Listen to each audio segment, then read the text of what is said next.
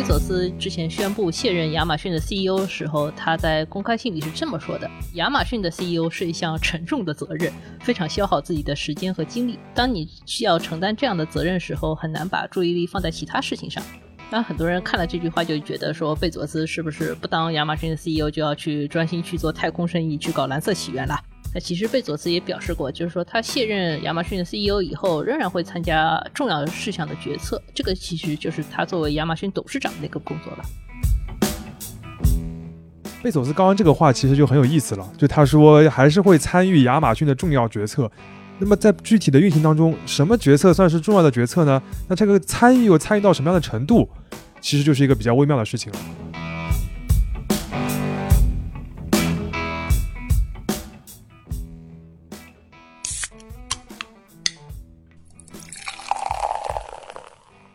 这里是商业就是这样。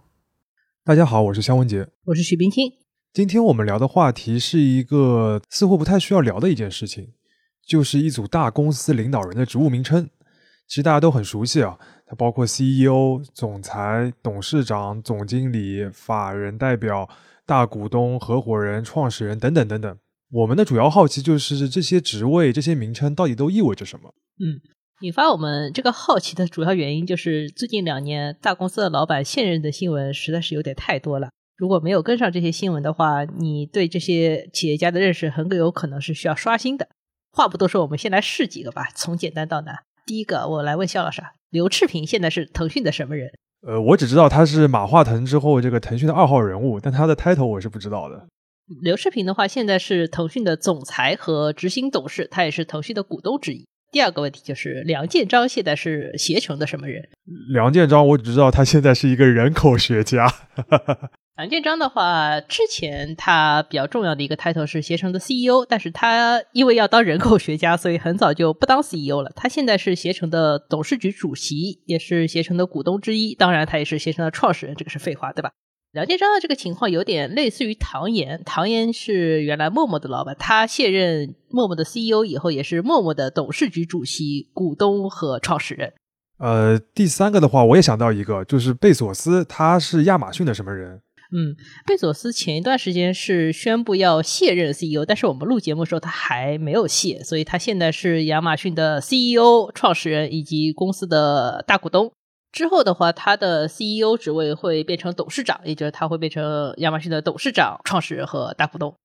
第四个例子的话，大家更加熟悉啊，就是马云现在是阿里巴巴的什么人？这个我感觉更加复杂，是不是？对，因为马云一共卸任了两次，一次是 CEO，一次是董事局主席，所以说他理论上在阿里的话，现在的职位比较少，他是阿里的合伙人和创始人以及大股东之一。这个情况有点类似于前段时间卸任的黄峥，黄峥目前只是拼多多的创始人和大股东，也卸任了两次。就是说他没有一个我们比较熟悉的常规的职位了。嗯，对的，他跟原来的公司理论上已经没有什么关系了。还有一个就是张一鸣，张一鸣现在是字节跳动的什么人啊？这个其实也是我们这次想聊这个话题的一个由头之一啊。这个问题很复杂，就是我们现在只知道张一鸣是字节跳动的创始人，但是他已经辞去了字节跳动的 CEO 这个职位。至于他在董事会里边是什么样的职务，以及他是不是大股东，这个我们其实没有一个很明确的答案。嗯，主要还是因为字节跳动的股权架构和管理架构，因为不是上市公司，所以都没有公开，对吧？我们刚才一共举到了七位企业家的例子，除了头一位刘志平，他不是公司的常规意义上的头号人物以外，其他都是我们日常认知里边一个很大的公司的老板，或者说是头号的话事人，但是他们的 title 都不太一样，而且他们都放弃了 CEO 这个 title。而且我们看了一个统计啊，就是说企业家这两年不想当 CEO 的情况已经非常多见了。二零一九年的时候，普华永道发布过一份就是针对大公司 CEO 更替情况的报告。这个报告调查了全球最大的两千五百家上市公司，结果发现到二零一八年的时候，这些大公司的 CEO 离职率达到了历史新高，有百分之十七点五的 CEO 都不想再做了。还有一个现象就是说，CEO 的任期也在显著的变短。在二零零零年的时候，全球的 CEO 平均任期是八年以上。到现在的话，其实只有五年了，相当于大公司常见的一个合同期做完了，这些 CEO 不想再做了。这个背后的原因到底是因为企业家们当 CEO 风险太大了，还是说 CEO 这个职位本身价值不大了，还是说这个公司产生一些什么样的变化了，让他们都不去当 CEO 了？我觉得这个其实是可以深入的讨论啊。那我们这期节目的话，我们想把刚才提到的很多的 title 好好的捋一下，然后再看一看这些企业家不做 CEO 到底是什么原因。我们今天去讨论公司的时候，本质上其实在讨论的是一个组织。对于一个组织来说的话，它其实最重要的可能就是要保证三件事。第一件事就是这个组织里面的所有人都要各司其职，这个就涉及到定 title 的问题。第二个就是这个公司要能做成事情，就涉及到公司日常运作怎么做，以及这个运作的钱从哪里来的问题。第三个的话，就是要减少这群人的内部矛盾，就涉及到权力的制衡。可以说，我们前面提到的所有的公司 title 都是围绕这三件事展开的。现在就进入第一个 title，也是最简单的一个，就是公司创始人。这个就相当于是和公司这个组织同时出现的一个人物，就没有创始人就没有这个公司，对吧？我们很多公司等他们这个飞黄腾达了或者做大了之后，我们也会去看这个公司的发展史，去看看到底谁创办了这个公司。很常见的一个共识就就会觉得这个创始人是功劳最大的。但其实这个公司创始人他并不是一个公司的正式的一个职位或者一个身份。呃，也不一定说创始人就是这个公司说了算的人，他也有可能在中途被踢出这个公司。比如说 Uber 的创始人，对吧？啊，还有 WeWork 的创始人，对吧？就说白了，创始人对公司的这个影响力，还是要通过现代公司的这个种种的职位和身份来确定的。创始人的话，也有可能不是一个人，有些公司的话，也会给那些中途加入公司，但是比如说给公司做了很大贡献的人，一个 title 叫做联合创始人。当然，这个也是一个非正式的一个职位。那么从创始人出发的话，就很容易联想到第二个 title，就是合伙人，就是那个中国合伙人那个合伙人，对吧？当然，合伙人这个词如果究其原意的话，其实就涉及到公司建立之初最主要的问题，就是这个钱从哪里来。比较传统的创业的话，其实就是几个创始人自己凑一点钱，我们来一起开个公司，对吧？这个时候的话，这几个创始人的话就成了这家公司的股东，他们是一种合伙制来开公司的。中国人最早认识到公司这个概念，其实是已经在一八三八年九月份的时候。那个时候大概是清朝道光年间，他有发行了一本叫做《东西洋每月统计簿》。这个名字听上去好像是像一本公司内部的账簿啊，但是它其实是一本杂志。这是一本向中国人介绍当时西方各类新闻啊一些理念的一本杂志。嗯，这个杂志上面有一篇文章，它的作者是一个德国传教士，叫郭石腊，他的中文名啊。他当时就是给大家解释西方的公司是什么，他要把这个一套理念都翻译成中文。他当时把公司的中文名就翻译成公班牙，公班牙大家想想就是 company 的音译。然后他的对公司的解释的话，他其实举了一个例子，就是葡萄牙人最早大家一起凑钱来买一艘更大的船，这样子的话在海上可以抵御更大的风浪，做更大的生意。他从这个案例出发的话，他把公司概述为一句话，叫做“群商捐款储本钱，共同做生意”，其实很容易理解，对吧？可能是因为这个事例过于直截了当了，就是中国人到现在其实还是比较认同或者比较熟悉这种非常直观的公司治理的结构，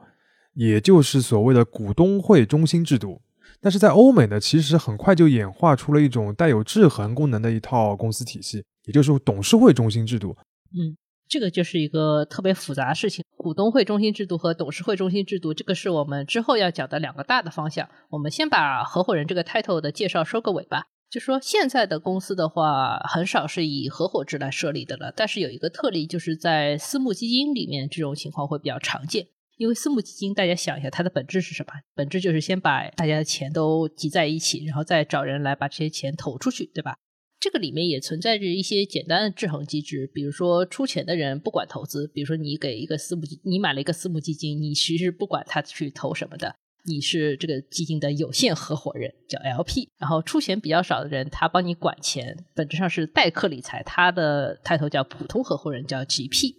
当然，也有一些我们更常规意义上的公司，比如说阿里巴巴，它在名字上面还是保留了合伙人这样一个说法啊。但是阿里巴巴的这个合伙人制度跟我们刚才讲的这个原始意义上的合伙人其实不一样，它不涉及到说这个合伙人我是出了很多钱的，嗯，更多的其实是一个一起做生意的这个概念，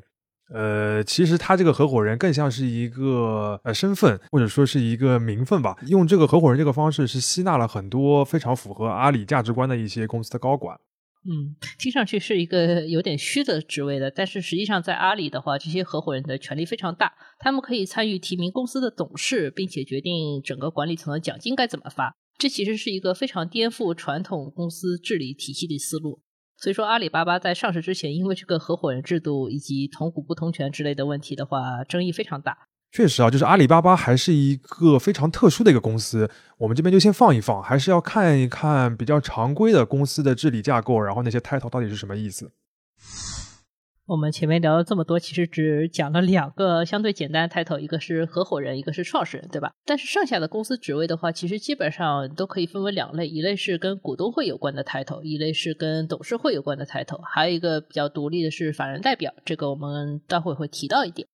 我们先讲跟股东相关的一个概念啊，就是公司运转总会需要钱，对吧？那除了创始人还有合伙人一开始的时候往这个公司里面注的这些钱以外，你很多时候也是要从外面找钱，这个就是在创业公司里边非常常见的融资这个事情。嗯，我们自己去买房买车的时候啊，有时候也会向银行贷款，或者如果你情况糟糕一点，你可能日常会跟小贷公司去借钱买 P to P，对吧？这些其实都是债务融资，你本质上只是欠了银行或者小贷公司的债。但是公司的融资，除了说问银行借钱或者自己有一些其他的发债的融资以外，还有一种融资方式叫股权融资。也就是说，给钱的人希望拿这些钱变成这家公司的股东，然后当他想了解这个公司运营状况的时候，这些合伙人啊、创始人啊就要加上他一起开一个股东会。呃，其实很好理解啊，就比如说我们一个公司上市了，到了证券市场上面对吧，开始卖股票了，那就会吸纳很多一些机构投资者，或者说是一些呃散户股民对吧？那这个散户股民还有机构投资者都是他的股东，这个股东会整个的规模其实就变得非常大。比如说很出名的这个茅台，他开的这个股东大会，就变得目的不是那么单纯的一个股东大会了，对吧？嗯，股东大会的话，它的权利就是可以通过投票决定公司的一些事项。一般情况下，持股比例越高的人，在投票当中的话语权也越大。也就是说，为什么大家都在优质公司里面去争夺去当他的大股东，本质上就是要争这个话语权。嗯，在大多数公司里边，像刚才岳老师讲的，你的股份的比例和你的这个话语权是对等的，也就是所谓的同股同权，对吧？但是从阿里巴巴开始，对，又是阿里巴巴。呃，对，就是在美股和港股，现在越来越多的出现了一些上市公司，它是同股不同权的。呃，我们举一个简单的一个同股不同权的这个例子，大家就可以理解了，就是他会把自己的公司的股票分成 A 类和 B 类两类。然后 A 类呢，就是比较普通的一些股票，就面向公开市场的投资者，他比如说你一股就有一股的这个投票的权限。但是 B 类的股票呢，它一股同样你花十块钱，但你可以获得的有可能是一百块钱，甚至是几百块钱的这样投票的这个权限。这些 B 股主要就是留给这些上市公司的管理层的，很多时候就是给创始人的。这个时候我们就可以再聊聊前面提到黄峥了。黄峥的话，之前是拼多多的董事长，也是大股东之一。他在卸任之前，在公司的持股比例是百分之二十九点四，但是因为他有一个超级投票权，他这个二十九点四的持股可以获得的实际投票权是百分之八十点七，显然很不对等，对吧？拼多多的第二大股东是谁呢？是腾讯。腾讯当时在拼多多里面的持股比例是百分之十六点五，但是它的投票权有多少呢？它投票权其实只有百分之三点四，这个又很显得很不平等。这个就是一个标准的同股不同权的方案。说穿了，就是有些创业公司，他想要保住或者是强化自己创始的管理团队的这个话语权，但是呢又需要钱，那么就跟外面这些进来的这些股东说，你可以投钱，你也可以享受同等的这个股份带来的利益，但是决策权还是要在我这边，所以他们就想出来这样的一个方式。好，前面说到就是说，股东可以通过投票决定公司的一些事情啊，就。里面有一些事情，就包括是董事会的组成名单是可以由股东来决定的。在欧美的公司治理思路下，董事会其实才是整个公司的最高权力机关。董事会可以决定公司日常运行的几乎所有重大事项。但是中国的公司治理思路不是完全是按照这个模式来走的，这个我们在节目最后会提到。我们先来说说董事会这件事情。其实有股东，对吧？然后然后决定一个小范围的董事会，这个概念就有点像代议制一样，对吧？如果从一个政治学的概念来上面来说的话，就是由一群更懂怎么管公司的人来代替可能什么都不懂的股民或者机构投资者来管理这个公司。那么董事会这个机构里边呢，一般会分两种职务，一种是董事，一种是董事长。嗯，我们先说董事长，英文就是 chairman。董事长和董事局主席还有董事会主席都是完全一样的抬头，只不过是叫法不一样。在日本、韩国，这个抬头叫做会长，对吧？如果大家去看过像什么罗斯福游戏之类的日剧的话，可能会对这个职位印象比较深刻。这个职位的话，是由董事会选出来的一个公司最高管理者，他拥有两个权利。一个是召开董事会，一个叫罢免 CEO。但是呢，这个董事长理论上是可以不用负责具体事务，只用负责决策重要事务的。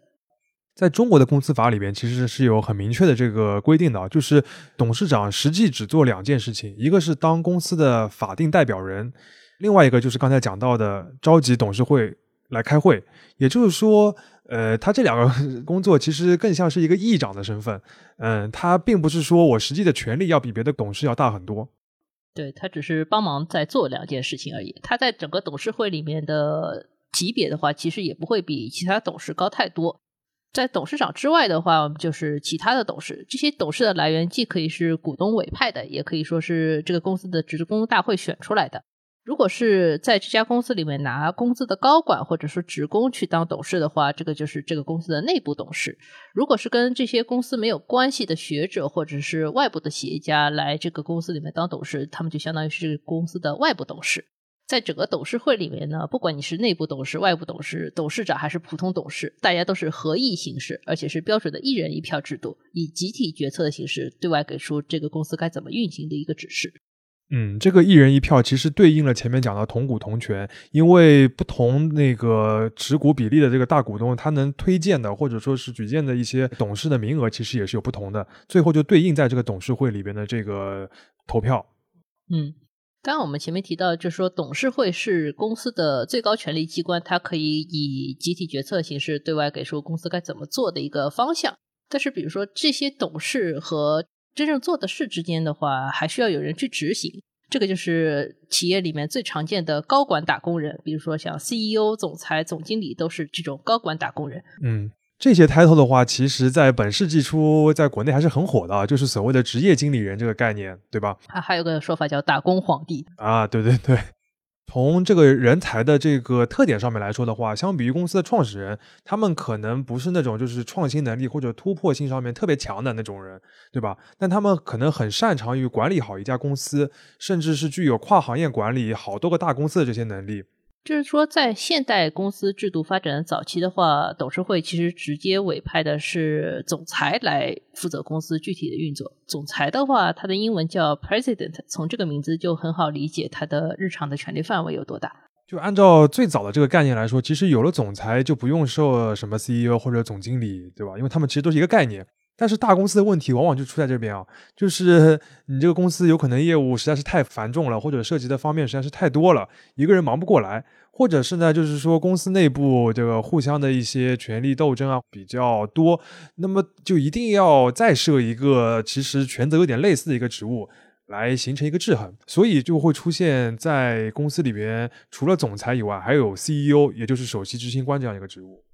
CEO 和总裁职务分离其实不是一个特别新的事情，这个是一九五零到一九六零年代的美国公司才率先开始试点的。其中一个比较典型的案例的话是福特汽车的案例。嗯，大家都知道福特是一个家族企业，对吧？都是这个福特家的人来管的。但当时呢，福特的这个家族的话事人就是福特三世，他邀请了一位外面的职业经理人，就是号称这个蓝血十杰之首的这个麦克马纳曼。他来担任这个福特汽车的总裁，这个麦克马纳曼呢，他也成为了福特汽车历史上第一位就是没有福特家族血统的这个总裁 （President）。但是呢，就是我请了这外面的人来管，我又不想完全的放弃这个行政的管理权，所以呢，这福特三世他就自己改称自己为 CEO 了，这样呢，就形成了和麦克马纳曼这个双头统治的这样一个概念。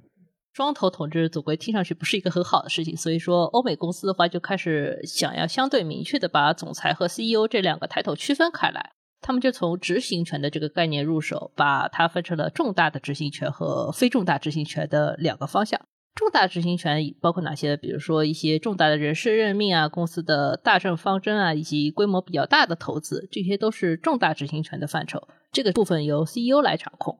然后还有一些一般的人事任命或者一般的行政规则，还有一般规模的投资的话，就属于日常的执行权，变成总裁来管。换句话说，如果 CEO 是一个国家的总理的话，那么总裁就变成了就是管理日常工作的第一副总理。那这边大家可以发现啊，就是原来这个总裁的权力是最大的，在这个所有的这个高管里边，但是后来出现了 CEO，然后两边制衡来制衡去，反正现在的结果就是总裁这个职位反而是弱于 CEO，或者在他下面了。嗯。我们在节目开头的马化腾和刘炽平身上就可以很明显的发现这个差异啊，就是马化腾是腾讯的 CEO，也就是腾讯的一号人物，对吧？刘炽平只能是腾讯的总裁，是二号人物。接下来的张小龙啊、任宇欣、汤道生之类的人都只能是高级副总裁，那么就是比总裁又低了一点。而在中国的这个公司法当中，其实还没有规定的那么细的 title，它只提到了一个总经理这一项，那其实就相当于传统的这个总裁或者说是 CEO 这个概念了。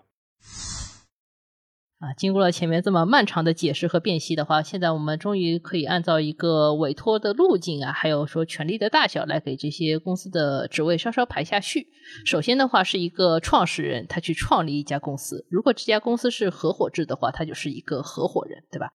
其次就是说这个公司的话，有一些为他出资的人，这些人叫做股东。这些股东的话，可以是公司自己人，也可以是外部的机构或者是股民。这个股东其实最重要的不是说不完全是股权，还有说是他背后的投票权。股东的话可以委任一个董事会来管理公司，董事会里面的话权责最大的是理论上是董事长，董事长要兼任公司的法定代表人。但是他说董事会本身的话是一个一人一票的合议制模式，然后它是一个集体决策的机构，董事会会委任公司日常运营的一些高管。在中国的话，这个高管其实就只有一个叫总经理。但是在一些欧美的大公司里面，这个日常的管理权会被进一步的细分，然后由 CEO 来管重大的事件，总裁来管日常的工作。刚刚那个岳老师这么梳理一遍的话，其实就比较清楚了。就是一家现代化的公司，尤其是比较大规模的公司，其实背后就是有这么一套层级非常分明、相互制衡，然后这个逻辑关系非常清楚的一个组织架构，或者说是一个谱系。当然，我们前面讨论的过程当中，其实还漏掉了一个机构，就是监事会。这个其实也是很多公司治理体系内部一个比较重要的一个制衡的机构。不过，监事一般不是一个非常重要的一个实权的岗位，所以我们在这边就先不展开。嗯。就是这些公司职位的名称这么复杂的话，有一部分是因为这些公司做大做强，同时要面临中国公司法和欧美公司法的两套体系，他们就被迫要有很多的名字要混用。有时候也会出现一个人身兼很多 title 的情况。遇到这种情况的时候，我们更应该关心，就是说他们每个 title 背后的权力范围到底有多大。然后，如果说一个公司里面身兼多职的情况非常多、非常极端的话，可能正说明这个公司要么是一个起步阶段，一个人要做很多事的一个状态；要么就是说这个公司有意无意的不太重视内部的制衡关系，有可能是高管一言堂。说到这边，其实我们就可以回过头来看一看最早提到那个关于 CEO 的问题了。虽然这个 title 是我们经常提到的，好像感觉是公司的最高的一个职位，但是它在整个一个公司的管理体系里边，理论上并不是最高的，或者说最重要的。那么回答我们一开始问的问题啊，就是为什么越来越多的这些公司的这些企业家，他要卸任 CEO 这个职位？嗯，一个比较明确的一个解释，就是他希望能够摆脱 CEO 这个职位背后一些比较繁重的一线的管理的工作。但是呢，我还是要保留对这个公司的控制权。我们举一个贝佐斯的例子吧。贝佐斯之前宣布卸任亚马逊的 CEO 时候，他在公开信里是这么说的：“亚马逊的 CEO 是一项沉重的责任，非常消耗自己的时间和精力。当你需要承担这样的责任时候，很难把注意力放在其他事情上。”那很多人看了这句话，就觉得说贝佐斯是不是不当亚马逊的 CEO 就要去专心去做太空生意，去搞蓝色起源了？那其实贝佐斯也表示过，就是说他卸任亚马逊的 CEO 以后，仍然会参加重要事项的决策。这个其实就是他作为亚马逊董事长那个工作了。贝佐斯刚刚这个话其实就很有意思了，就他说还是会参与亚马逊的重要决策。那么在具体的运行当中，什么决策算是重要的决策呢？那这个参与又参与到什么样的程度，其实就是一个比较微妙的事情了。嗯，我们举个很简单的例子啊，就是有些时候企业家如果只卸任 CEO 不卸任其他职务的话，对于新的 CEO 会形成很大的压力，因为这个新的 CEO 一旦想做一些转型啊，或者是变化的一些决定的话，落地的话阻力就会很大。如果说企业家的参与是很深度的参与，甚至参与一些具体经营的决策，比如说这个产品是不是要上线啊，或者说一些分管业务的副总裁还要向创始人汇报，而不是向 CEO 汇报的话，新任的 CEO 很容易就被架空了。呃，刚才其实讲到了一个非常重要的概念，就是汇报线啊。这个我们不具体讨论，但是就稍微再说明一下，就是如果按照常理的话，很多高级副总裁，甚至是有些副总裁，你应该是直接向这个 CEO 来汇报的。呃，如果你现任这个职务，他们应该就不用向你汇报了。但如果你这个创始人卸任了之后，还是保留原来原来的那个汇报线的话，那你其实跟不卸任就没有什么太大的区别了，也就起不到说什么脱离繁重的一线管理岗位。关注重大的决策，那你其实还是很深度的参与嘛，对吧？还是引用我们节目开头提到的普华永道报告啊，里面有一组很有意思的数据，就是说，类似贝佐斯这种长期在一个公司任职，突然卸任 CEO 的情况下，继任他的 CEO 平均的任期只有五点三年，这个相当于前任 CEO 的三分之一。继任者的年均股东回报率也会少百分之四，相当于就是说，继任 CEO 的话很难做的比前任 CEO 更好，甚至很有可能是更差的。我们前面提到过，董事会是公司最高的权力机关。当时也留了一个话头啊，就是说，很在很多中国的公司来说，并不一定是这样的。比如说，中国的公司法就规定，虽然将公司的大部分权利是交给了董事会，但是股东也会保留一部分的权利。比如说，一些特别重大的资产交易，就必须要经过董股东会的一个审查。嗯。这个里面有一个判断的问题，就是因为董事的话都是股东委任的，这些董事到底是在这些股东的信赖之下展现自己的专业能力，还是单纯作为股东的手臂或者是喉舌来说的话，这个其实就是一个很难判断的事情。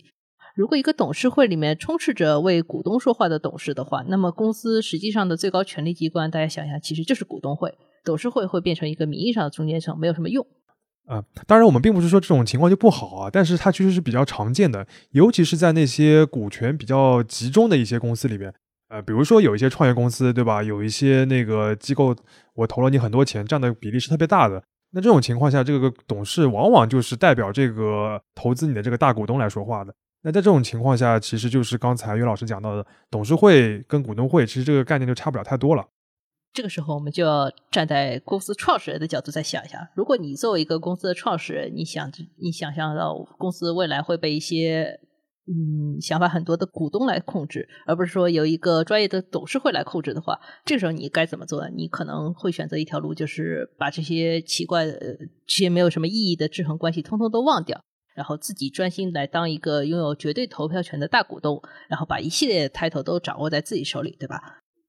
这个其实从决策或者管理的角度，是一个最简单的来减少公司内部摩擦的一个手段，就是什么职务都我来担任，那么当然什么都我来说了算。只要背后做决策的是同一个人，他就能保证这个经营的策略和意志从始至终都是最大程度的贯彻下去的。哪怕他去卸任一个职位，也是会从控制范围最小的一些具体的管理岗位开始卸任。那么只要保住这个投票权的这个底线，他这个话事权就问题不是很大。那这也就说明了，就是为什么这些企业家都是从 CEO 来卸任的，因为 CEO 确实是这一大堆 title 里面决策范围最小的一个 title。这其实也是为什么我们国家的这个监管机构近年来特别强调或者倾向于去做那个所谓的穿透式的监管。比如说你这个公司出了问题，要追究一些法律责任的时候，我不是只找你这个 title 上的董事会的这个一些职位的人，而是要找这个公司的实际控制人。这也是一个非常符合我们现在中国很多公司实际情况的一个一个做法，就是你要找那个真正的话事人，对吧？你要穿透到股东这个层面，而不是只能仅仅停留在董事会这个层面。前面讲了这么多的话，大家就可以发现，我们今天讨论了这么多公司高管的 title，背后本质上是不同的社会或者不同的文化对于组织、权力、责任这些概念的不同理解。严复在翻译孟德斯鸠的著作《论法的精神》的时候，也发现了这一点。我们希望将严复的这段话作为本期节目的结尾，但因为是文言文，我们非常怕读错，所以说我们请 Google 来替我们读一遍。当然，这段话我们也会放在 Show Notes 里。欧美商业公司，其制度之美备，待无意义民主，此自以生于立宪民主国，取则不远之故。专制君主之名，本无平等观念，故公司之治，中国亘古无之。无民皆梦然无所见，而必待为上之人为之发纵指示也者，故彼昔人，则以我为天赋或职之民。夫以天赋或职之民，而成就不过如是，则其所以然之故，必不在商之能事也明矣。嗯，我们稍微理解一下这段话。其实严复说的就是十九世纪末中西方在经济成就上有这么巨大的差别，背后有比这个商业形态或者说公司形态本身更为深刻的一些制度性的一些根源问题。考虑到他身处这个时代以及对公司的概念的这个认识，这其实是一个挺一针见血的一个判断了。嗯。有什么样的社会土壤，就会诞生什么样的公司、企业家和管理者。商业就是这样。